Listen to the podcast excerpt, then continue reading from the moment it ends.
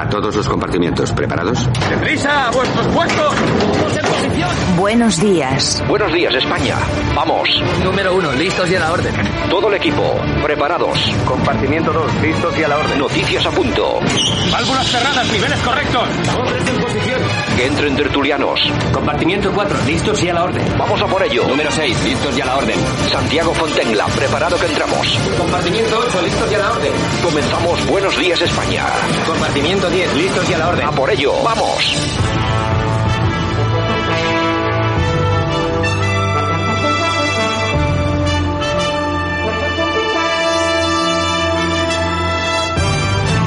Buenos días España, aquí estamos, hoy es 14 de febrero 2022, resaca electoral después de las elecciones en Castilla y León, se han frenado las expectativas de Casado, Vox se ha relanzado, el PSOE pierde, pero evita el hundimiento como sucedió en Madrid. El señor eh, García Egea defiende un gobierno de Mañueco sin Vox y dice que el PP sale más fuerte pese a trampas que ha hecho Sánchez. Los castellanos y los leoneses hemos hablado y hemos decidido que gobierne el Partido Popular. Por su parte, desde Vox, Santiago Abascal también reclama el derecho de Vox a entrar a formar gobierno. Vox tiene el derecho y el deber de formar gobierno en Castilla y León. Y el señor Igea también ha hablado, pide reflexión a PSOE y Partido Popular para que no se gobierne con lo que ellos denominan la extrema derecha. Ya les hemos oído. Quiero recordar las palabras de algunos de los dirigentes del Partido Popular que no negociarían nunca un gobierno con Vox. Van a tener la ocasión de demostrarlo. Por su parte, Tudanka también eh, mostraba y reconocía que el resultado pues quedaba lejos del objetivo que ellos se proponían en un principio. Por supuesto, felicitar a Alfonso Fernández Mañueco y al Partido Popular por su victoria electoral hoy. Bueno, y así están las cosas. Ya veremos en los próximos días cómo evoluciona, porque lógicamente ahora vienen negociaciones, negociaciones y más negociaciones. De todo esto vamos a hablar ahora mismo en Buenos Días España. Allá vamos. Aquí te lo contamos. Buenos días España. Buenos días.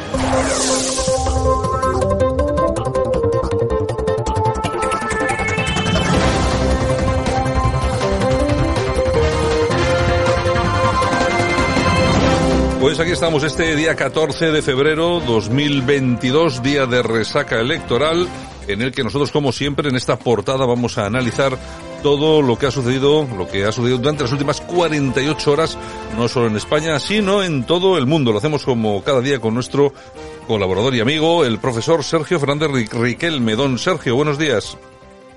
Muy buenos días, Santiago. Bueno, ¿qué tal la resaca electoral? Pues bastante interesante. Creo que se ha abierto la caja de Pandora de la política nacional. Bueno, luego vamos a comentar un poquito más eh, sobre todo esto con el coronel Enrique Vivero, con María Montero.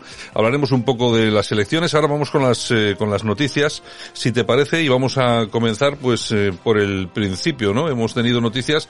Yo no sé si esto se le puede llamar violencia de género, Sergio, pero ah, se ha detenido a una mujer por proporcionar laxantes a su pareja en el hospital y que le han producido la muerte. Ser bueno es fácil. Lo difícil es ser justo, decía Víctor Hugo. ¿Y cómo denominamos al asesinato de un hombre a manos de una mujer? Habrá que buscar el término o también será violencia de género. Desde aquí, como es obvio, eh, denunciamos pues todos los crímenes machistas, todos los hombres o subhombres, como les digo yo, que le pegan o que maltratan a, a una mujer, ¿no? Pero también creo que hay que denunciar y poner en, en la prensa, poner en los medios como cada dos por tres también encontramos casos de mujeres que matan, de mujeres que matan por cuestiones sentimentales, por cuestiones económicas, por cuestiones sociales. Y aquí hemos tenido este fin de semana pues un claro ejemplo. Una mujer de 56 años ha matado a su pareja mediante la ingesta de medicamentos. Además, unido a la retirada continua de efectivo de su cuenta bancaria y compras con su tarjeta. Habrá que buscarle un nombre a esta violencia que está presente y mucho en nuestra sociedad. Bueno, pues son, eh, son los casos, hombre, siempre se habla de lo mismo, siempre se habla de la violencia de los hombres contra las mujeres, no, no se habla de las mujeres eh, contra los hombres y, y, otro que también es muy importante, de los hijos contra los padres, porque también nos hemos enterado de esta terrible noticia, un chico de 15 años mata a sus padres y su hermano en Elche tras ser castigado sin wifi por malas notas. Y aquí sí tenemos un término, violencia filioparental. ¿Quién se le iba a ocurrir que en el siglo XXI un hijo ya no solamente podría pegarle a sus padres, sino que les podría matar?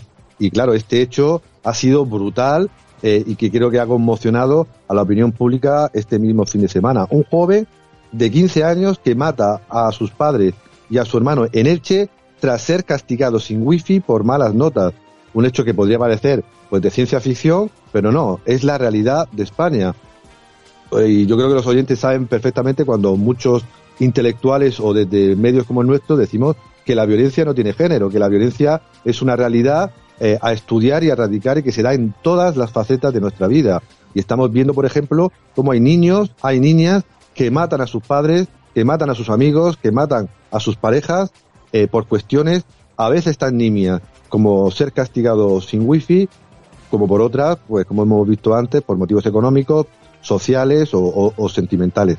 Pues fíjate tú cómo están las cosas, que este, este chaval de 15 años ha asesinado a tres personas, sus padres y su hermano.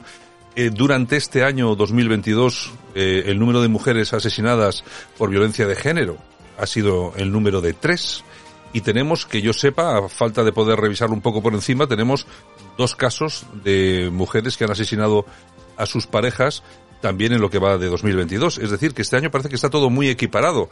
Oye, sería realmente llamativo, Sergio, que llegásemos este año 2022 a una situación en la que tanto la violencia de las mujeres contra hombres como de los niños contra los padres superase a los asesinatos eh, de, de, mujeres a manos de hombres. ¿Qué, pas, qué, qué pasaría entonces? ¿Qué explicación nos, nos irían a dar con todo esto? Es como lo que decía Víctor Hugo, es muy fácil ser bueno o políticamente correcto, pero lo difícil es ser justo. Es decir, que vamos a tener pues tres, cuatro en estos días eh, víctimas de violencia contra la mujer. Un hecho obviamente lamentable, pero ¿cuántos, eh, cuántos ciudadanos se han suicidado en el año 2021? Miles. Eh, ¿Cuántos niños están muriendo a manos de sus padres o de sus progenitores o como se quiera decir actualmente? Eh, cuántas mujeres son abusadas sexualmente y no aparecen en los medios por manadas que antes sí importaban y ahora no importan. ¿Cuántos eh, padres han muerto a manos de sus hijos? ¿Cuánta violencia hay por parte de bandas eh, latinas y no latinas? Hay un problema de violencia, fruto de una sociedad posmoderna donde todos somos libres para hacer muchas cosas y los controles creo que faltan, ¿no? Y si te parece, nos vamos con otro de los asuntos importantes del fin de semana, que han sido los Goya. Unos Goya, como siempre, que llaman la atención. Bueno, el único año que no han llamado la atención, el año pasado, que los, que los organizaba el señor Banderas, pero bueno, este año parece ser que estamos de nuevo otra vez en esa, en esa línea. No sé yo si es roja o de cualquier otro color, pero lo cierto es que eh, se ha enmudecido ante Sánchez, que andaba por allí, y por supuesto, lo de el no a la guerra, ni citarlo, ¿no? Sí, 2003 eh, nos acordamos todos de cómo los artistas, eh, entre comillas, eh, del cine español, pues se unieron para lanzar un grito al mundo y España de no a la guerra, ¿no? Contra el gobierno de José María Aznar.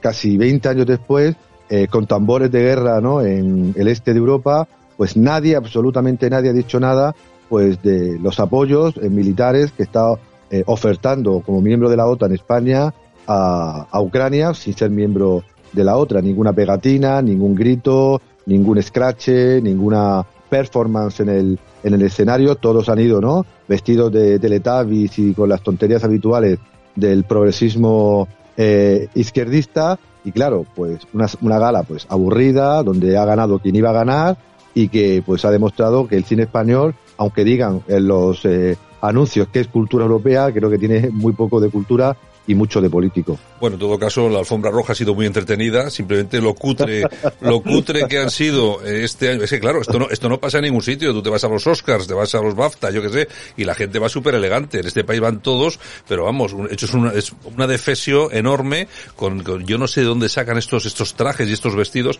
que la verdad es que más que, más que no gustarme me preocupa, ¿no? Porque apunta un poco hacia el gusto de toda esta gente. Luego no me extraña que la gente no vaya a ver cine español, porque si lo hacen con el mismo gusto que los trajes con los que se visten, vamos, es un horror. Y luego, y luego no te lo pierdas, el señor Roures, que también eh, aparecía en la gala, ¿no? Este autodefinido marxista-leninista, multimillonario, dueño del fútbol, etcétera, etcétera, etcétera, ¿no? Pero que también ha echado a gente sin pagarle sus sueldos, como a todos los trabajadores de público, etcétera, etcétera. Ni una palabra. Un monopolista, un oligarca eh, que se autoproclama, como has dicho, ya no solo marxista-leninista, sino que incluso eh, se ha definido a sí mismo como trotskista, ¿no? Un señor millonario que eh, domina de manera casi monopolística la publicidad en los medios y tú como gran comunicador lo sabes, que tiene a la secta como elemento de propaganda gubernamental y que en su discurso, eh, porque ganaron sus películas, como era obvio, ¿no? En su discurso de agradecimiento por los títulos recibidos, pues, ¿qué pedía? Justicia, libertad, eh, más arte creativo, ¿no? Pedía dinero, dinero y dinero. Es decir, al final, pues los trotskistas, si levantara la cabeza a Trotsky, verían como los actuales trotskistas lo que quieren es dinero, dinero y dinero. Hombre, yo siempre lo he dicho, ¿no? Que si Hitler eh, saliese de su tumba, lo primero que haría sería fusilar a, a todos estos skins nazis llenos de tatuajes y si y Lenin o Stalin o alguno de esos apareciese por aquí, a los primeros que se cepillaría sería toda esta gente, ¿no? Que son precisamente lo contrario de lo que de lo que él de lo que él pensaba. En fin, pues esto es todo un, todo un cuento chino y más parece una historia de humor que cualquier otra cosa. Lo que no es eh, ni suena eh, a nada humor es ese centenar de inmigrantes magrebíes que han intentado entrar en Melilla, siete han pasado, dos guardias heridos, eh, civiles heridos. Como siempre, seguimos con la presión migratoria ahí en las fronteras del sur. Y lo bueno es eh, hablar de fronteras abiertas, eh, refugees welcome, eh, de no poner los medios necesarios para evitar este problema. Y la justicia es, pues, controlar las fronteras como hace cualquier país desarrollado, sobre todo para evitar las muertes de migrantes desesperados utilizados por las mafias y sobre todo también para permitir que aquellos que vengan vengan de manera ordenada, como eso lógico, se puedan integrar perfectamente y compartir pues plenamente nuestra vida, nuestros derechos y nuestras libertades. Pero continuamente vemos cómo intentan eh, asaltar la valla día tras día, centenares eh, entran sin que los medios lo, lo, publiciten, lo cuentan las redes, lo vemos en las calles, eh, lo, lo, denuncia la propia policía y, y, como todos los días, pues hay que contar esos intentos de asalto, pero no solo en la, en la valla de Melilla o en la valla de Ceuta, sino por pateras que todos los días eh, arriban a España eh, por eh, los aeropuertos, donde tampoco hay prácticamente ningún control, y creo que sin control de las fronteras, pues está en peligro pues la convivencia en este y en cualquier país del mundo. Bueno, y mientras tanto, que las manifestaciones del 8M regresan tras, eh, y además regresan por separado porque hay una división muy importante dentro del, del feminismo, ¿no? El feminismo eh, tradicional de siempre y el de nueva ola, que, que es un verdadero escándalo, ¿no?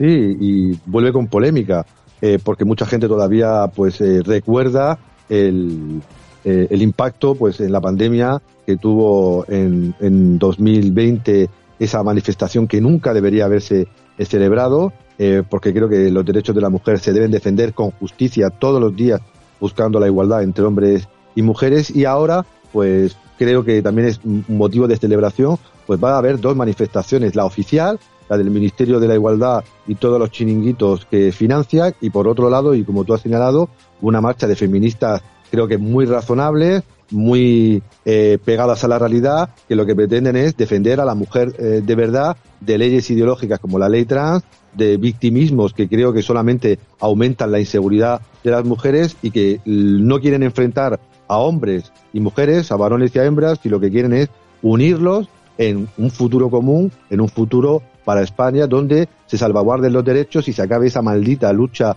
de sexos que desde algunos lugares pues interesa mucho eh, que esté siempre ardiendo. Bueno, y nos vamos al escenario internacional, nos vamos hasta Ucrania. Ha llegado un nuevo eh, cargamento militar de Estados Unidos a Kiev para reforzar las defensas de Ucrania. Eh, incluso ya desde España se ha dicho a, a, a, las personas, a los ciudadanos que anden por aquellos lares que, que evacúen, es decir, que se vuelvan a casa o se vayan a otro sitio. Los americanos ya lo han hecho también. Vamos a ver, al final no sé, si nosotros siempre hemos apostado porque aquí no iba a haber enfrentamiento, pero no sé, eh, que están tensando la goma hasta las últimas consecuencias, ¿eh?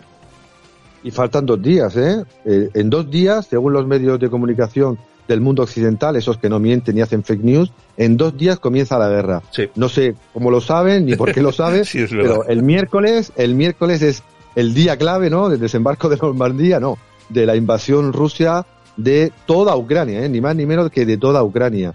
Faltan dos días y parece que Estados Unidos pues está haciendo un buen negocio eh, en estas semanas enviando a un país que tiene necesidades laborales, necesidades económicas, necesidades eh, sociales, pues manda ayuda humanitaria, no, manda pues como eh, ha mandado este fin de semana material bélico, aunque ellos no lo llaman material bélico, lo llaman material pues eh, no letal, que la verdad es que el eufemismo eh, mola mucho, pero está mandando misiles, metralletas, carros de combate, no sé si para repeler esa anunciada invasión rusa o para buscar por la vía de los hechos que Rusia responda si invaden el Donbass, invaden las regiones de Lugansk y Donetsk. Dos días nos quedan para el comienzo, según dicen los medios, y Bloomberg lo dijo hace ya bastante tiempo, equivocándose para el inicio posiblemente de la Tercera Guerra Mundial. Bueno, vamos a ver si es que tienen a Rappel ahí en Washington y es el que les dice el día que va a ser o no sé, es muy raro que, avancen estas fechas. Yo, vamos a ver, están tensando la cuerda bastante y yo entiendo que los últimos movimientos de Moscú también son muy importantes a nivel militar, porque claro, se teme que, que, bueno, a ver, aquí puede pasar cualquier cosa. Yo lo que tengo seguro es que no va a haber una invasión rusa de Ucrania, lo tengo absolutamente seguro. No sé lo que pasará, espero que no le entren ganas a nadie ni nerviosismo y apriete el gatillo antes de tiempo y que todo y que, ahí, todo, ahí. y que todo se solucione más o menos con, con tranquilidad. Ya veremos, porque veo a los americanos, a los americanos de Biden, ¿eh? no a los de Trump, a los de Biden. Los veo, bueno, realmente nerviosos y deseando tapar las últimas encuestas que evidencian que el gobierno de Biden está siendo penoso. En fin, oye, don Sergio, pues dentro de un ratito nos escuchamos de nuevo para hablar un poquito de cuáles han sido los resultados de Castilla y León y analizamos un poco la situación, ¿de acuerdo? Hasta ahora. Venga, hasta ahora, un abrazo. Aquí te lo contamos. Buenos días España. Buenos días. A los, a los, a los gobernantes que eh, ganar las elecciones no es un cheque en blanco para hacer lo que se quiera. Tienen la obligación de escuchar al pueblo. Y nosotros decimos que somos una gran eh, mayoría y decimos no a la guerra. Gracias. Recordar... Bueno, pues este señor es el señor Bardem eh, en los Goyas. Que no ha sido pero los no, Goyas de pero este no, año. Pero no han sido los Goyas de este año, no se olviden. Ha sido en los otros Goyas cuando decían no a la guerra. Este año, a pesar de que España, el gobierno de Pedro Sánchez, ha enviado tropas a Ucrania, uh -huh. pues parece ser que se han olvidado de esto del, del no a la guerra, ¿no? Es que somos muy socialistas. Claro, es que eh, las, nosotros aquí siempre denunciamos la doble vara de medir. Nos dicen, hay algunos que nos dicen, es que ustedes siempre se meten con la izquierda. Vamos a ver, nosotros no nos metemos, nosotros sacamos todo esto ¿eh? y simplemente lo ponemos aquí. A y si es la derecha, es la derecha. Y si es la derecha, es la derecha. Pero es que a mí me parece, vamos, eh, relevante este, este, este audio que pronunció ese señor en tiempos de Aznar. Yo pensaba que en el buen patrón, cuando recibes el Goya el pasado sábado, pues lo iba a decir también, no a la guerra, pero claro, vamos. El señor Roures. Es que estamos siempre en lo mismo. Estaba el señor eh, Pedro Sánchez en, en los Goya. Es la primera vez, bueno, no la primera, siempre que ha habido gente de izquierdas, mm. ni un solo reproche a las políticas del señor Sánchez, ni un solo reproche besitos, todo a, la, a, la, pandemia, uh -huh. a las compras, a las compras que sabe Dios dónde se ha ido el dinero de aquellas mascarillas. Las colas que, del hambre. Que, ya no nos acordamos, ¿verdad? ¿Qué es lo que está pasando con las colas del hambre? ¿Qué es lo que está pasando en la frontera sur con todo lo que sucede con el abandono de nuestros policías y tal igual? No, no, no, no. Este año ha sido todo, vamos, eh, verde claro, verdoso. porque les van a dar subvenciones, es que es así. Buenos días, España.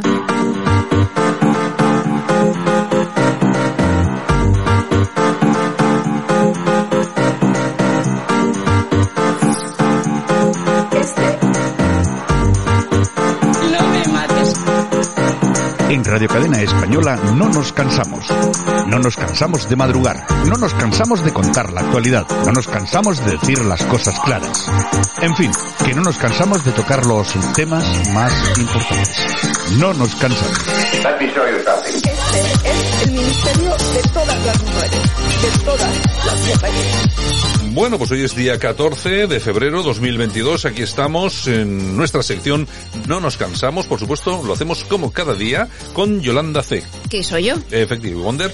Eh, como si, ¿qué No, mal- qué no a mal- la guerra. ¿Qué mal, queda, qué mal queda esto de Effective Wonder? ¿Por qué me ponéis aquí, aquí un papelote? Di Effective Wonder. Parezco ya la Rocío Flores, que, que le llama al representante por teléfono para decir lo que tiene que decir. El maestro de ceremonias. Es que me- Todos tienen un director de Eh, orquesta. Tú fíjate, tú fíjate qué nota me pone aquí, Javier. Di Effective Wonder, que hay mucha gente mayor que se va a descojonar de ti. Encima lo pone. Claro. es una cosa. Es que somos vintage. Somos una- vintage. Somos es gente una- vintage. Es una cosa horripilante. Así bueno, es, así es. ¿Qué tenemos? Bueno, pues mira, han detenido a una mujer por la muerte de su pareja a base de laxantes. No te lo pierdas. Mm. Y encima le has sableado la cuenta bancaria, 92.000 euros. 92.000 euros. O sea, que tú fíjate cómo está la cosa. Bueno, pues ya es lo, ya lo hemos comentado antes con Sergio, claro, aquí siempre estamos hablando de la violencia de hombres contra mujeres, Claro. que la hay, que la nadie, hay. nadie la niega, pero hombre, también hay violencia de mujeres contra hombres, de, Mm. de mujeres contra sus hijos, de padre contra sus hijos, de, su- de los hijos contra los padres, de los abuelos contra los abuelos, bueno, Bueno, ahora tenemos una de un hijo a los padres, porque Efectivamente. en Elche eh, un hijo también ha matado a, lo- a la madre, al Eh, padre, al hermano. Oye, por, por, quitarle el wifi. efectivamente, bueno, que son tres, que es lo que comentábamos antes con Sergio. ¿Mm? Claro. Es que eh, un niño ha matado, un niño, es que es un niño de 15 años, ha matado a tres, eh, padre, madre y hermano. Son tres. Sí, sí. En lo que va de año van tres mujeres asesinadas en España. Y tenemos eh, mujeres que, que han asesinado a sus parejas, creo que tenemos dos. Es que claro, la violencia de los hijos a los padres en la familia y la violencia de las eh, mujeres hacia su- sus maridos supera ya a la de los hombres La contra las está mujeres. cambiando. Claro, yo lo que le decía a Sergio antes, ¿cómo vamos a llamar a esto a partir de ahora? Claro. ¿Esto, esto no es violencia de género o cómo es esto? Porque además, este chaval, tú fíjate, mata a la madre, mata al hijo, al hermano y espera a que llegue el padre, que es sangre fría, para matarle a él y llevarle a los tres arrastrados al garaje. O sea, es que es alucinante. Por el wifi. Ay, por el wifi. Bueno, y nos vamos a Vigo, porque allí también ha aparecido una mujer de 90 años, Mm. muerta en su domicilio, y bueno, llevaba meses. La hija dice que la cuidaba bien y que pensaba que estaba viva, para cobrar la pensión. Que pensaba que estaba viva. pero no, No, le vas eh. a dar el desayuno por la mañana y ves que no es que no. Yo es que, eh, vamos, o sea, Yo, meses. yo, vamos a ver, yo me río, pero es por no llorar, ¿eh? Esto es- Bueno, pero es una mujer, es una mujer que una vez muerta su madre hace todo esto. ¿Y esto cómo se llama? ¿Esto es violencia de algo? Porque claro, es que siempre estamos hablando de la violencia de los hombres contra las mujeres. ¿Y esto cómo, ¿Cómo se, se llama? llama? Que me digan algo. Una señora que esconde a su madre Para cobrar la pensión. para cobrar la pensión. O sea, Encima es- dice que pensaba que estaba viva. Claro, es que, no, y la comida siempre volvía de tal y, Claro. y no se movía Por nunca. las mañanas, mamá, buenos días. Y la otra dormía. Es que desde luego, es de, es que es, Ay. Puerto Urraco. Puerto Urraco. Puerto Urraco le va a hacer los digo. Bueno, Rosa Díez que asegura que el PNV tuvo una enorme admiración por Hitler. Vamos a ver, esta señora fue consejera de Comercio y Turismo desde el año 1991 al 98 con el gobierno del PNV. Bueno. Admiradores de Hitler. Bueno, No es que, vamos a ver, Rosa Díez es otra señora que no puede dar ejemplo absolutamente De nada. Vamos a ver, eh, en sus últimos eh, coleteos políticos intentó blanquear su imagen con alguna con algún intento de operación, alguna propuesta de ilegalizar partidos separatistas y cosas así, con un partido, eh, perdón por la expresión, pero ridículo en número, creo que tenían cuatro o cinco escaños. Y mm, ella personalmente que siempre ha llevado ahora un discurso de Dios mío, defensa de España, no sé qué. Bueno, pues efectivamente, esta se, se- se- trabajó con los con el nacionalismo mano a mano. Claro. De hecho, asumió una consejería. Eso quiere decir participar en primera línea. Y si tú dices que estos señores han tenido cierta simpatía por los nazis, pues hombre, haber trabajado para los de que tenían simpatías con los nazis, para haberlo hecho, la sonrisa de aquel Beni Cuéntalo, la verdad es que la tenía, sonrosa, ¿eh? Siete años hay, ¿eh? No eres, no eres referencia de nada, Rosa Díez. En política, desde luego, de nada. En lo demás, pues depende quién te escriba los libros. Effective Wonder. Bueno, y la directora de cine afgana Sara Karimi, que ha estado en la entrega de los Goya este fin de semana en, en Valencia para entregar un premio, Ajá. ha asegurado en esa entrega de premios que por favor no se reconozca, no se reconozca el régimen de los talibanes. Bueno, ¿y qué han dicho los actores y Se han actrices? callado, nada han dicho nada. Aquí no, nadie nada, dice nada. Nadie dice nada. Bueno, es que eh, no, no sé si ustedes se han fijado que desde hace ya meses ya no se habla de los talibanes. No se habla. Ya no se habla de Afganistán. ¿Qué está pasando? Ahora solamente se habla de Ucrania, vamos a ver, donde de verdad se están cepillando día sí día también los derechos humanos de hombres, mujeres y niños, es en países como, Afgan como Afganistán. Eh, sabemos, nos llegan pocas, eh, pocas noticias, pero alguna llega, sobre todo para los que leen prensa internacional o a través de las redes sociales, pues bueno, que hay asesinatos sumarios y masivos. A las mujeres ya no se les permitirá el colegio. Bueno, vamos a ver, y esto ocurre no solamente en Afganistán, en un montón de países más. Y por cierto, casi todos, por no decir todos, que son países islámicos. Claro. Casualidad, Sí, ¿eh? sí. Casualidad. Derechos humanos como muy pocos. Missing. Bueno, y antes hablábamos de Bardem y la película El buen patrón, eh, productor eh, Roures. Roures. Bueno, pues Roures, ese buen patrón, forzó a sus trabajadores de público a ir a Fogasa para poder cobrar. El buen patrón. Efectivamente, pero luego al final parece ser que se ha quedado de nuevo otra vez con público. No sé, este, Chanchullos unas- varios. chanchullos varios de los multimillonarios. Yo lo que no entiendo es un tipo como este, pues eh, no sé exactamente qué tipo, qué, qué amistades tiene, o no, no, no lo entiendo. A ver las ailas. Para que sea un super multimillonario, para que a nivel internacional maneje como maneja, no logro entenderlo, la verdad. Pero bueno, en fin, son cosas Bueno, y que la pasan. ministra Yolanda Díez, esa que tanto trabaja, que trasnocha, que madruga, Sí. ¿a qué dedica el tiempo libre? Pues a ir al teatro a ver a Jorge Javier Vázquez. Luego Sí. dirá que ha trasnochado y que ha Sí. madrugado mogollón. Bueno, y Jorge Javier Vázquez, que no ha perdido el tiempo para hacer un poco de publicidad. Ha dicho, el otro día vino a verme la, La ministra, ministra, Yolanda Díaz, mm. la próxima presidenta del gobierno, Sí, sí, ha sí. dicho. Sí, sí, o sí. sea que ya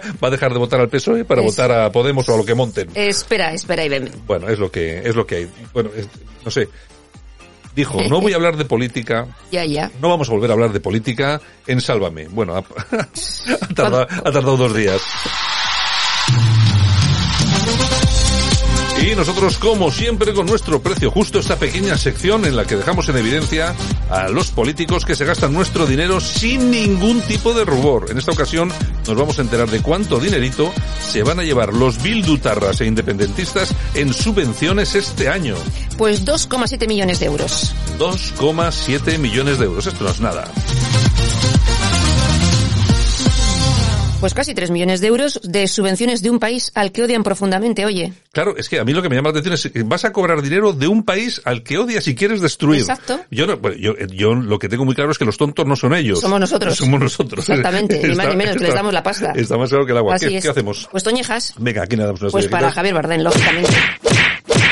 Pobre, pobre Javier. Bardem. permanecer calladito cuando ha cogido el Goya y no ha dicho no a la guerra. No, la- Mr. tenía- President. Tenía que haber ido con el, Claro. con el nunca más. No sé, alguna, alguna cosa. exacto, algo alguna de lo cosa. suyo. Bueno. Aplausos para quién. Pues para Irene Alegría. ¿Quién es esta señora o señorita? Pues mira, valenciana, 38 años, maestra de inglés, perito judicial de menores y la tercera mejor maestra de España. Vale, venga. Y luego, y luego dicen y tenemos que aguantar que son, Nunca tenemos, más. tenemos gente magnífica en este país y tenemos mujeres estupendísimas. Más que estupendísimas, re estupendísimas. Como lo era Aretha Franklin, que hoy nos acompaña en nuestras efemérides.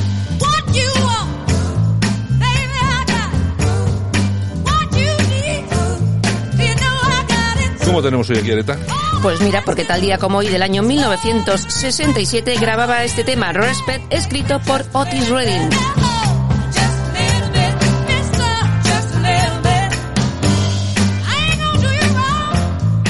Y también tal día como hoy, pero del año 1880 en Madrid se aprueba el reglamento de las corridas de toros. Y tal día como hoy también, pero del año 1918 en Varsovia tienen lugar grandes manifestaciones contra la cesión de territorios polacos a Ucrania. Y nos vamos al año 1502 porque tal día como hoy de ese año los reyes católicos ordenan la expulsión de los musulmanes que no querían convertirse al, al cristianismo. Y tal día como hoy también del año 1941 en Santander se inicia el incendio que duró dos días y asolaría la ciudad. Y tal día como hoy también del año 1913 nace el sindicalista estadounidense Jimmy Hoffa. Y tal día como hoy también, pero del año 1948, nace la presentadora Mayra Gómez Kem. El desaparecido Jofa. Yo creo que no ha aparecido todavía, ¿no? Hay alguna película muy buena por ahí que recomiendo Sí. que, que veáis. Pero sí, un caso extraño. Sí, es un caso extraño. Es que Como tantos otros. Esto de las mafias y todo esto, Ay. hay que andar con ojo. Hay que saber con quién se mete uno que luego pasa Que abran las fosas de muchas obras por Bueno, ahí Yolanda, perdidas. venga, luego hablamos. Vale, ¿vale? hasta luego. Venga, chao.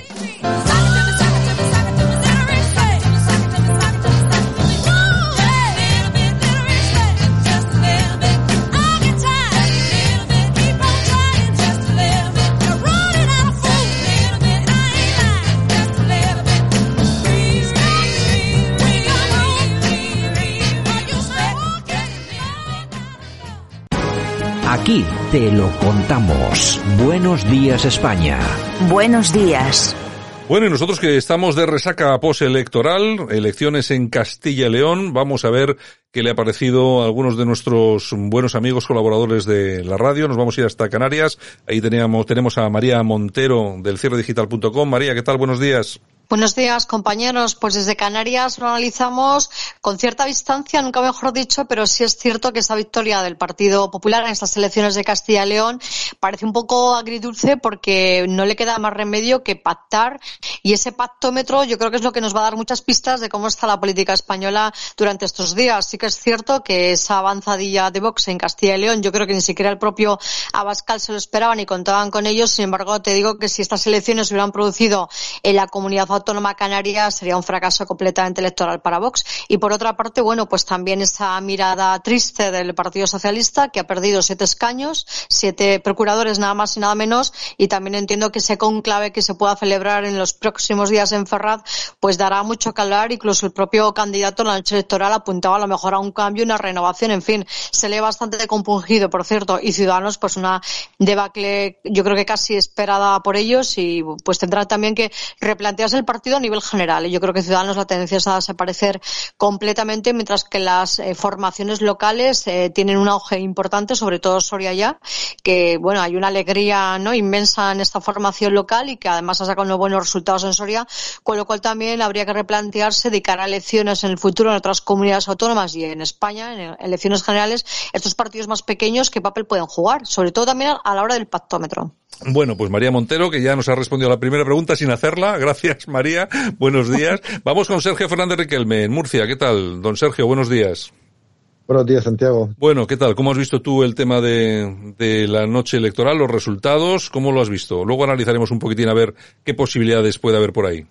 Pues María ha hecho un repaso exhaustivo de, de los resultados eh, que comparto pues, plenamente. Eh, solamente señalar que desde Radio Cadena Española hemos acertado a diferencia del CIS de Tezanos, ¿no? Aquí hablamos de que Vox iba a ser posiblemente determinante y, según el pactómetro, eh, va a ser fundamental a menos que el PP y su ala más socialdemócrata decida pues firmar algo con el PSOE para un pacto de investidura, ¿no? Excluyendo pues a la formación de Abascal. Los resultados yo la, ya lo ha señalado perfectamente eh, María y yo creo que además se abre pues la caja de Pandora, como he señalado al principio del programa en, en la portada, porque el centro derecha, quitando a Canarias o a algunas otras regiones donde Vox pues no tiene o presencia o, no tiene fuerza, pues eh, se va a ver condicionada pues en Andalucía, en Murcia, en Valencia eh, y en otras regiones por Vox y el PSOE pues está viendo que ha creado una serie de monstruos, eh, una serie de partidos que todos han, ellos han recogido voto del Partido Socialista y veremos si el regionalismo se extiende más allá de las fronteras de Castilla y León. Y nos vamos también hasta Málaga. Ahí tenemos al coronel Enrique de Vivero. Don Enrique, ¿qué tal? Buenos días. Hola, buenos días, Santiago. Bueno, ¿qué tal? Primeras conclusiones de los resultados electorales en Castilla y León. Pues mira, la verdad es que te acuerdas que comentamos el otro día que el, el, nuestro querido amigo Narciso Michavila de GAT3 yo creo que es la, la encuesta que más se ha aproximado a los resultados. Estaba yo mirando ahí las encuestas que había y cómo han quedado los resultados es ya la que más se ha aproximado al, a, lo, a lo que ha dado las votaciones en Castilla y León. Eh, la verdad es que, visto lo visto, eh, siguen proliferando los partidos minúsculos que me imagino que intentarán sacar algo de tajada, que creo que en este caso no lo voy a sacar por la forma en que ha quedado configurado el, el arco parlamentario en Castilla y León. De poco le van a servir los concejales de Soria ya, porque la verdad es que no le van a ser necesarios, porque realmente el Partido Popular solo tiene una opción de sí o sí, o, de sí de una manera, eh, pero ya hemos visto que eh, los dirigentes de Vox, el, presidente nacional de, de, Vox, Santiago Pascal, ya ha dicho que, que quiere que la vicepresidencia sea para su muchacho, para García Gallardo. Con lo cual, pues ahí lo, ahí lo tenemos. Está eso yo creo que el pescado bastante vendido. Bueno, a mí me parece razonable, sobre todo teniendo los resultados que ha tenido, un 17,63, se va hasta los 16 escaños. A mí hay un tema que me, que me ha llamado bastante la atención, eh, María, el Partido Popular, sí es cierto, ha ganado las elecciones, 31 escaños, eh, la anterior legislatura tenía 29 escaños, es decir, ha ganado dos, pero lo que sí es cierto es que ha perdido cuatro décimas de voto. En las anteriores elecciones, en el 2019, tuvo el 31,49 y ahora ha tenido el 31,45. Yo creo que es un, es una victoria historia más eh, agridulce que otra cosa, ¿no? Sí, efectivamente. De hecho, aunque ha ganado dos diputados, en votos ha, perdido votantes. Por tanto, eh, dentro de que es un resultado, digamos, positivo para el Partido Popular porque es el ganador de, estas elecciones, sin embargo, la cara del propio Mañueco no era de muy, máxima alegría, ni tampoco las declaraciones de Toro García Gea, el secretario general del Partido Popular, que hablaba, bueno, de que hay que hablar con las otras fuerzas políticas. O sea, nadie tiraba campanas al vuelo de la sede de Genova esta noche electoral. Pero es una victoria un poco agridulce para el Partido Popular, pero también hay que decir que es una noche amarga para la izquierda. ¿Por qué estoy diciendo esto? Pues porque, o sea, ni los unos ni los otros, porque el Partido Socialista ha tenido un batacazo electoral que tampoco creo que contarán con ello a estos niveles, pero es que por otra parte Podemos también se ha estrellado de dos eh, procuradores que tenía la Junta de Castilla y León, ha perdido uno, se ha quedado solamente eh, Palo Fernández, que era el candidato estrella de Podemos, y hay que recordar que este señor era el gerente de Podemos a nivel nacional, que se vio salpicado por el escándalo de la empresa esa neurona, él, estuvo salpicado judicialmente, claro, y que además este es un nombre de Palo Iglesias, o sea que es el último intento a lo mejor del tejemaneje interno de Palo Iglesias todavía en el partido le ha salido mal y entiendo que también habrá mosqueo generalizado en la sede de Podemos porque el peor no les no les podía haber salido esta jugada. Por eso, contestando a tu pregunta, ni creo que el Partido Popular, como decimos en Canarias, esté tirando voladores por estos resultados y por otra parte la izquierda tampoco, porque no suma y además han perdido muchísimos votos. Yo creo que los que se van más contentos de toda esta jugada son los eh, señores de Vox. Ganan exactamente un 12,1% en los votos. Yo lo que no tengo muy claro, Sergio, tú que analizas mucho mejor esas cosas, lo que no tengo claro es de dónde surge surgen esos votos de Vox, porque no estoy muy convencido de que lo que pierde Ciudadanos se vaya todo eh, directamente a Vox. El Partido Popular no gana nada, al contrario, pierde algo. El PSOE ha perdido casi cinco puntos. Entonces, ¿de dónde viene ese voto teniendo en cuenta que están los partidos de la España vaciada? ¿Del PSOE? Principalmente de Ciudadanos, pero también una parte del voto del PSOE, porque recordemos que la fuerza más votada hace, hace cuatro años fue el PSOE, quien ganó las elecciones hace cuatro años y no pudo formar gobierno fue eh, el PSOE. Por tanto, eh, creo que Vox, como también demostró en las elecciones de, de Cataluña, las elecciones autonómicas en Cataluña, es un partido más transversal de lo que pudiera parecer. Pero entonces lo que estamos de lo que estamos hablando es que el voto de Vox, de perdón, de Ciudadanos en contra de lo que vienen manifestando sus dirigentes desde hace mucho tiempo, ese voto liberal, neoliberal, resulta que no, que tienen un voto muy conservador que eh, ha caído en Vox en su mayor parte, ¿no, Sergio? Claro, porque el voto de Ciudadanos fue un voto en general heredado del Partido Popular, un voto protesta ante la corrupción eh, de ciertos años del Partido Popular, ante, ante la falta de indefinición de la falta, perdón, de definición ideológica del PP en muchos temas, ese voto se fue a Ciudadanos, sobre todo también por la época de Albert Rivera, que fue un partido que pudo gobernar, ¿no? Como ese rey que no quiso reinar. Eh, y mucha parte de ese voto del Partido Popular se fue, de la época de Aznar, se fue directamente eh, a Ciudadanos. Y creo que ahora ha ido a, a Vox, sumándose, a mi juicio, bastante voto. Habrá que ver luego en los análisis más sociológicos de dónde proviene, pero creo que hay una parte del voto eh, del Partido Socialista, porque recordemos que el Partido Socialista o el voto socialista en muchas de estas regiones del interior de España es un voto menos ideologizado. es un voto más conservador, un voto más tradicional. Tenemos el ejemplo de Castilla y La Mancha, donde eh, el voto eh, el voto socialista es un voto muy rural a veces, eh, de, de, de, zonas pues tradicionales, campesinas, de pequeños núcleos de población, donde esos temas identitarios, ideológicos o, diversos, ¿no? Como se habla en estos tiempos, pues no es predominante, ¿no? Y hay mucho voto obrero que, como han demostrado todos los estudios actuales, en Europa ha transitado directamente de los partidos de la izquierda a los partidos de la llamada nueva derecha. Eh, coronel Enrique de Vivero, ¿qué te ha sorprendido más? ¿Que, hay, ¿Que Ciudadanos haya perdido 12 escaños o que haya logrado mantener uno? Me ha sorprendido más que haya conseguido mantener uno. Yo lo daba conforme iba avanzando ayer la, las votaciones, eh, la impresión que yo tenía ayer era que, que, no iban a entrar. Y la verdad es que ha, entrado ya con un porcentaje bastante adelantado las lamentaciones del, eh, del señor Igea en la televisión eh, ayer echándole la culpa eh, al PP que había querido echarlo abajo y todo eso realmente son unas lamentaciones de, de, mal perdedor. O sea, sus votantes, los votantes de Ciudadanos, eh, se han diluido. Mm, habrá que, como dice Sergio, hacer unos estudios sociológicos para averiguar hacia dónde han ido, pero yo creo que muchos de ellos probablemente no han querido votar al PP por ese, eh, ese problema que han tenido, que las elecciones las convocaron para que Ciudadanos no se uniesen o propiciase esa moción de censura con el PSOE, que la habrían ganado sin ninguna duda. Yo creo que ahí lo que más me sorprende es realmente que hayan conseguido conservar un, un, procurador ahí en Cortes. Bueno, pues ahí, ahí lo tienen. Eh, María, vamos a ver, eh, por primera vez aparecen en, en esas elecciones, me imagino que a partir de ahora va a ser una cosa muy normal en el resto de elecciones en toda España, los partidos de la famosa España vaciada, que es la España despoblada, también la, la UPL leonesa, Unión de Pueblo Leonés. ¿Qué te, vamos a ver, dos cuestiones, María. Primero, ¿Te parece que van a hacer algo? Es decir, ¿van a aportar algo con estos datos tan pequeños a lo que va a suceder en los próximos cuatro años?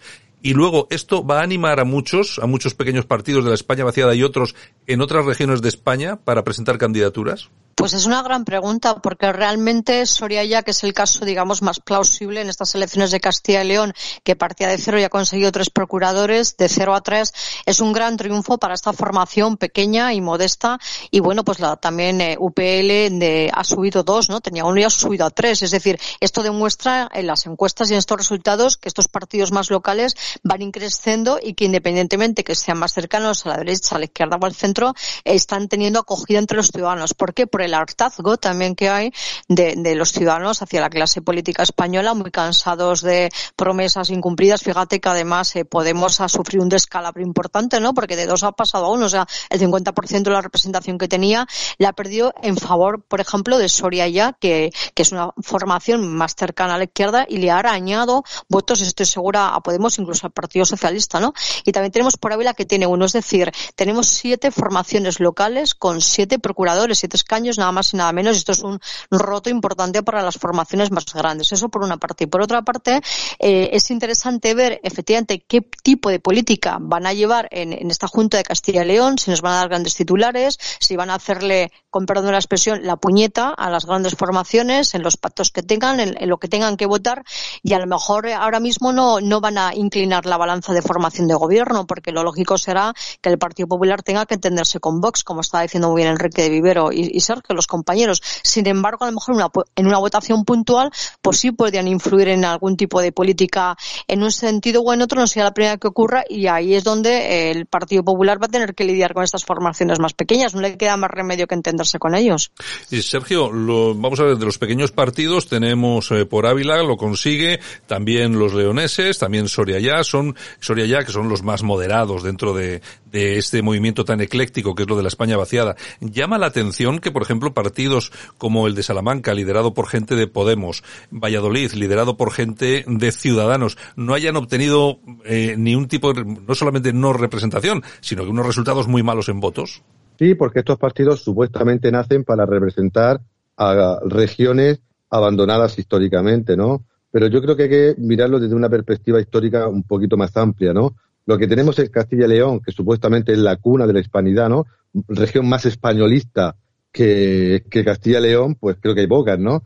Y creo que también está llegando ahí pues el fenómeno que, eh, tan característico español de fragmentación brutal del espectro político, ¿no?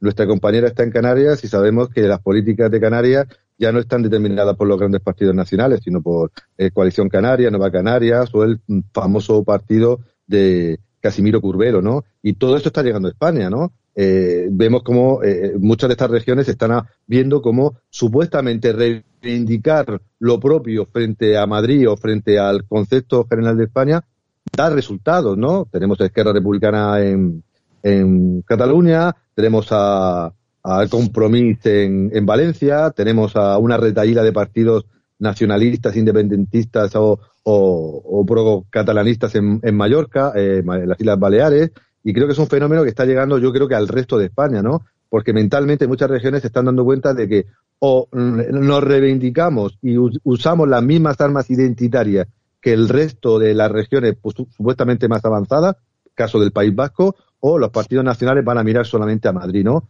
Creo que es un fenómeno histórico más amplio de fragmentación brutal del espacio político ideológico nacional aunque creo que en este caso pues no va a tener, como ha dicho María, ninguna importancia más allá de alguna de alguna eh, votación concreta. Tenemos la experiencia reciente de Teruel existe porque eh, el original pues tiene un sentido que a algunos no nos gustará, pero estas copias creo que eh, llegan muy tarde para estas regiones.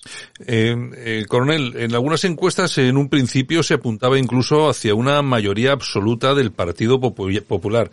Bueno, la cosa se ha quedado en 31 escaños, muy lejos, e incluso a esa pérdida de seis décimas de voto, del 31-43 al 31, o sea, del 31-49 al 31-43. Vamos a ver, hay que ser realistas, las cosas son como son bien, está muy bien y los candidatos tienen que decir que han ganado las elecciones, pero realmente estos resultados son muy malos para el Partido Popular. ¿Va a tener algún tipo de mm, respuesta a nivel nacional? ¿Va a tener algún tipo de consecuencia en la estructura del partido o simplemente van a, van a pasar página y ya está? Yo creo que no va a tener consecuencia ninguna. De hecho, si, si te fijas, eh, el candidato, vamos, el don Pablo Casado, el presunto candidato a, presidente del gobierno eh, ha desaparecido y, no ha querido identificarse con la victoria del, eh, de su representante eh, allí, del señor Mañueco. O sea, le ha dejado como diciendo esto es una victoria de él, yo creo que para evitar que le digan que se empiece a criticar que realmente es una victoria, como decía María, esto es una victoria pírrica, que se diría, dirían los clásicos. Eh, esta victoria realmente es, es, muy triste porque le deja en la, en la parte más baja de la tabla eh, con respecto a, poder, eh, digamos, tener influencia. Mm, de, cualquier manera, va a tener que aceptar que su vicepresidente sea de Vox, lo va a tener que aceptar porque Vox le va a exigir que sea y le va a exigir un número determinado de, de consejerías que vayan a parar a Vox. ¿Cómo lo negocian? Pues eso mm, realmente no va a tener otra manera de negociarlo que es aceptando sus condiciones y a lo mejor en algún momento puede apoyarse en alguno de los dos partidos, pero en el momento en que entre a formar gobierno, que yo creo que va a entrar, va a entrar a formar gobierno porque a Vox sus votantes se lo están exigiendo, creo que es una cosa que la vamos a ver muy próximamente, aunque el Mañueco ha dicho que iba a hablar con todos los partidos, Mm, él sabe que solo tiene una solución, no tiene más soluciones. Bueno, el señor Abascal ya dijo en su, en su momento, simplemente cuando ya se supieron los resultados de las elecciones, que ya veía vicepresidente a su candidato y que lógicamente ellos iban a hacer todo lo posible para entrar en el gobierno. Eh, María, ¿crees que puede existir una maniobra de última hora de un gobierno a la alemana en Castilla y León entre el Partido Popular y el PSOE? Bueno, si te soy sincera, desde Alemania que tengo buenos contactos españoles que viven allí, me trasladan lo que acabas de decir, que es que Alemania nunca ha entendido por qué no había aquí un pacto de concentración, Partido Popular, Partido Socialista, hace tiempo, temas tan graves como la pandemia, otro tipo de, pactos, ¿no? Incluso haberse entendido en otros aspectos fundamentales de la política española. Desde Alemania, por ejemplo, ya que lo mencionas, es que no lo entienden desde otros países europeos, ¿no? Eh, sinceramente, yo no creo que el Partido Popular se arriesgue a pactar con el Partido Socialista porque en el fondo también Mañueco se sabe ganador del Partido Socialista, que efectivamente fue el ganador en las anteriores elecciones. Yo creo que por eso también el Partido Popular, pues en ese sentido tiene una cierta alegría, aunque la distancia no es muy grande entre los dos partidos partidos finalmente en estas elecciones, ¿no? Ahora, por otra parte, eh, Vox va a arañar todo lo que pueda al Partido Popular, presiones para gobernar conjuntamente, exigencias de puestos muy concretos. De hecho, el mismo día de las elecciones, vamos a recordar que Vox denunció al Partido Popular ante la Junta Electoral Central eh, de las elecciones, perdón, Junta Electoral eh, en este caso, porque el, el PP ha tenido la mala idea de hacer campaña, eh, bueno, pues eh, publicando otra vez su, su, programa electoral el mismo día de las elecciones, eso está prohibido. Eso también fue trending topic en Twitter. Entonces, va a haber ahí, yo creo que hay malas relaciones entre el PP y el Partido Popular, al menos entre algunos sectores. Tampoco están cómodos en la Comunidad de Madrid, tampoco están cómodos en Andalucía. En Murcia, es decir, no hay un buen precedente de gobernar juntos en otras comunidades autónomas. Ahora, están condenados a entenderse y en ese sentido voy a lanzar también algo positivo en favor de Isabel Ayuso y es que ha sido mucho más flexible en esta campaña electoral. Ella ha, hablado de tender la mano a Vox de una manera muy elegante eh, y ella es mucho más inteligente en la estrategia eh, del Partido Popular que el propio Palo Casado y eso también le podía pasar factura a Palo Casado eh, más adelante. Entiendo que puede haber también una cierta revoltura en Genova en la noche electoral porque entiendo que pensaban que iban a sacar mejores resultados y no ha sido así.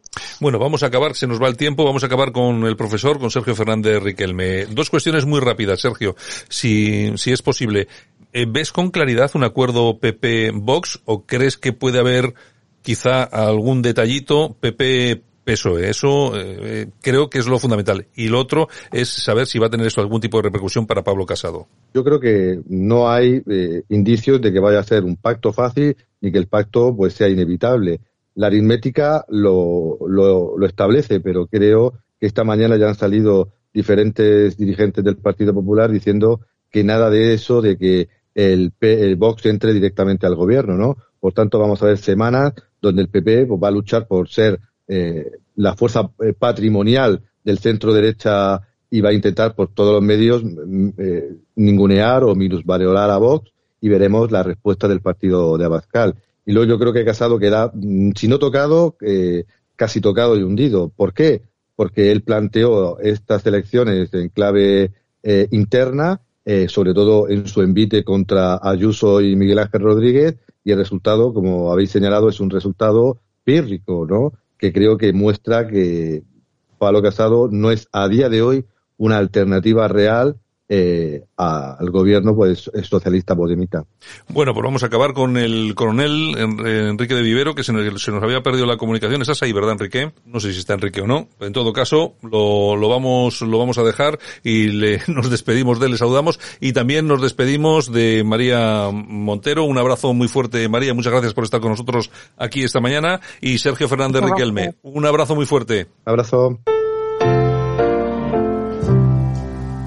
Looking out on the morning rain. I used to feel so uninspired. And when I knew I had to face another. Agustín Etienne, representante de Rocío Flores. Le dice a Rocío Flores, si te preguntan en el programa más de la cuenta, di en 40 minutos no puedo contarte toda mi vida. Importante, si le preguntan más de la cuenta, que ella responda, en 40 minutos no puedo contarte toda mi vida. Esto sumado a lo que ya teníamos antes de que el representante le decía a Rocío Flores que tenían que cebar algo, nos detalla más Nuria o nos apunta por dónde pueden ir los tiros, ¿no? Hombre, pues sí me parece muy obvio que lo que están es pidiendo o dando pie a que se genere la necesidad de darle más tiempo televisivo a Rocío Flores para que cuente su versión de la historia. Quiero remarcar lo importante de estas declaraciones, de esta exclusiva de Socialité, porque esta conversación se produce minutos antes de esa respuesta tan brutal que le da Rocío Flores a su madre. Esa respuesta en la que ahora, interpretando sus palabras, vemos mucho más allá, porque en esa declaración Rocío Flores le decía a su madre que ella no era capaz de contestar en directo como si lo hacía ella, que ella por eso no había contestado. Bueno, pues sigue la guerra de los Flores Moedano y yo qué sé más. Ahí, ahí está. Ahí De- está. Bueno, el maestro de orquesta de Rocío Flo. Sí, bueno, yo creo que yo creo que la cosa se está tornando muy interesante después del programa del otro día de Rocío Carrasco en el que intervino su su tío, el, el elemento, el, el ignorantón, el que mejor está callado, pero bueno, es El portavoz. el portavoz. Y bueno, y ahora hemos conocido pues este este audio en el que después de ella acusar a su madre de que no era capaz de tal y cual, nos, Ujú. nos enteramos de que sigue a rajatabla las instrucciones de este señor que es, un- que es su agente, pero cuidado, que dicen que durante la intervención recibió cuatro llamadas, cuatro llamadas de Mm. Antonio David. Luego dice que su madre no sabe responder si no habla antes con Fidel. Así que el mira- maestro de ceremonias. Así que mira tú, qué vergonzoso el tema. Pero bueno, de todas formas yo creo que se han retratado. Bueno, y este fin de semana, Bueno, se han retratado todos. sí, se han retratado todos. Se retrató el tío. Y este fin de semana ha aparecido esta mujer otra vez, la peluquera, como se llama. Bueno, Raquel Mosquera. Bueno, no sé- Mosqueada. no sé qué, de un piso, de una herencia, de tal. Que Vamos a ver. Rocío. Pero, sí, pero vamos a ver. Pero bueno, después de la herencia, que uno se estaba de acuerdo, otro Mm. no, con cómo se habían hecho las cosas. Llegaron a un acuerdo, ¿eh? y- Firmó. Y, firmaron un papelote por el que le dieron eh, más dinero y se acabó. De esto hace 20 años. ¿A qué viene ahora que venga con todo este tema? Pues viene a que necesita programas Claro. de televisión como la RO. Claro, porque si tú me dices, no, no, es que a mí me debe dinero. No, no, no te debe No te dinero, debe. no te debe dinero porque efectivamente ya llegasteis a un acuerdo, te pagó lo que... Dices que no fue con abogado y que no sabía. Ah, amiga. No, es que, es que aquí somos tontos Aquí todos. somos tontos. Fue con su asesor fiscal, que algo sabría. De hecho, no lo haría tan mal su asesor fiscal porque sigue siendo hoy su asesor fiscal. Claro. A mí, si un asesor fiscal me hace perder eh, la mitad de mi herencia... Pues deja de ser asesor. Deja, asesor. deja de ser asesor, igual hasta lo denuncio. Ujú. No sigo trabajando con él otros 20 años. Pero esto, bueno, esto es un cúmulo de, de cosas. Y luego, por ejemplo, ayer al programa estaba esta, la Raquel Bollo. Sí, otra. Una, una tía que su marido le ha pegado unas palizas Y tal, y todavía defiende cosas indefendibles. Son unas, son unas, es, son unas cosas Sí, sí, sí, sí, horripilantes. Yo, la, el- la calidad humana Deja mucho que desear. de, de toda esta gente que se mueve alrededor de todo esto. Ay. Yo, el Kiko Matamoros. eh, claro, es que lo que pasó con la, esta chica a los 15 años, eso no puede ser reflejo de tal. Oye, hay una revista, hay un, hay un titular de una revista en el que dice que se va a querellar contra su, su hijo porque es un psicópata. Eso lo dice Matamoros. Exacto. Y va dando lecciones. Y va dando lecciones. Así es. O sea, la, Se permiten el lujo. vamos a ver, la, no sé, la calidad humana es inexistente, ¿eh? Nada, nada, nada. Bueno, y el sábado también eh, apareció en el programa de Viva la Vida por teléfono Ortega Cano. Otro, otro que se retrató. Sí, sí, pero bueno, bueno. Este le, pobre pe- le pegó un grito a las chicas de servicio que tienen, Claro. que ya dejó mm, clarito el carácter que tiene el, el si, maestro. Es capaz, si es capaz de pegarle esos gritos a la chica de servicio en público, es decir, a través del teléfono, Pues imagínate, o sea, imagínate qué hará cuando no hay un teléfono. De todas formas, Rocío Carrasco, queremos saber. de todas formas, eh, Arrabal, eh, Arrabal, que es, vamos a ver, a mí es un tío que me cae mal porque lo veo que es bastante eh, cutre, es bastante cutrecillo, pero sí que ahí la vez es fino y le preguntó, bueno, después de todo esto, hombre, ¿estáis bien vosotros? Mm. Y claro, y, y el Aldón dijo, esto nos pasa factura. Es, Claro. decir, es decir, que todavía esto puede acabar también mal. Es que tiene que estar tragando mucho porque ella también fue una mujer maltratada. Claro, es que es otra, es otra que ha sufrido malos tratos y que yo no entiendo, vamos a ver, no entiendo mujeres defendiendo a, Posturas a tíos, a, a tíos que pegan a mujeres o posturas en las que las mujeres son eh, agredidas. Y, yo es que no logro entenderlo. Yo es que... Esto no quiere decir, esto, vamos a ver, Aldón no ha sido maltratada por su marido actual. No, no, no, no, O sea, no. no. ha sido para actual, ¿eh? Pero da igual, pero sabe lo que es. Sabe lo que es. ¿Y la Bollo? Mm. ¿Y la, la que, la que le caía a la Bollo? Pero yo creo que necesitan, pues eso, tiempo televisivo para contar cosas y seguir contando más cosas. Y chica, Tú fíjate, todo vale. tú fíjate, el otro día estaba Bárbara Rey Sí. en, el, en el programa y Bárbara Rey hablaba de Sí. sus malos tratos, de cómo su familia incluso llegó a Mm. darle la espalda. Sí. ¿Qué, qué es lo que hacen todos estos? Sí, sí, sí, Eh. No, no, no te separes, deja, oye, si te cae una hostia de vez en cuando no pasa nada. Pero dame el dinerito. Claro, pero es que hasta, hasta eso estamos ahí. Yo es que alucino, yo alucino. Así es. Bueno, y para terminar, eh, queremos recordar que Santiago Segura ha sufrido un accidente a causa del estrés en la ducha de casa. Se ha desmayado. Y bueno, se podía haber matado, ¿eh? ¿Quién? Santiago Segura. Ah, sí. A causa del estrés, sí, sí, sí, sí. Se ha pegado un bajón. Y bueno, tiene heridas y tal, pero está vivo, gracias a Dios. O sea Bueno, que aquí- un besito para Santiago Segura y que se recupere pronto. Aquí vamos de disgusto en disgusto. De disgusto en disgusto, lo que es el estrés. Aquí vamos de disgusto en disgusto. Yo Sí, cual- sí, sí. cualquier... Yo a Raquel Mosquera pensaba que le daba un yuyu ayer por la tarde en el programa, pues estaba poniendo por momentos alteradísima. Sí, sí, hay que tener mucho cuidado, Sí, ¿eh? hay que sí, tener sí, mucho cuidado. Uf. Bueno, que nos vamos, Yolanda. Bueno, pues un besito. Pues venga, mañana Feliz regresamos. San Valentín, por cierto. Venga, pues para ti también. Adiós. Chao.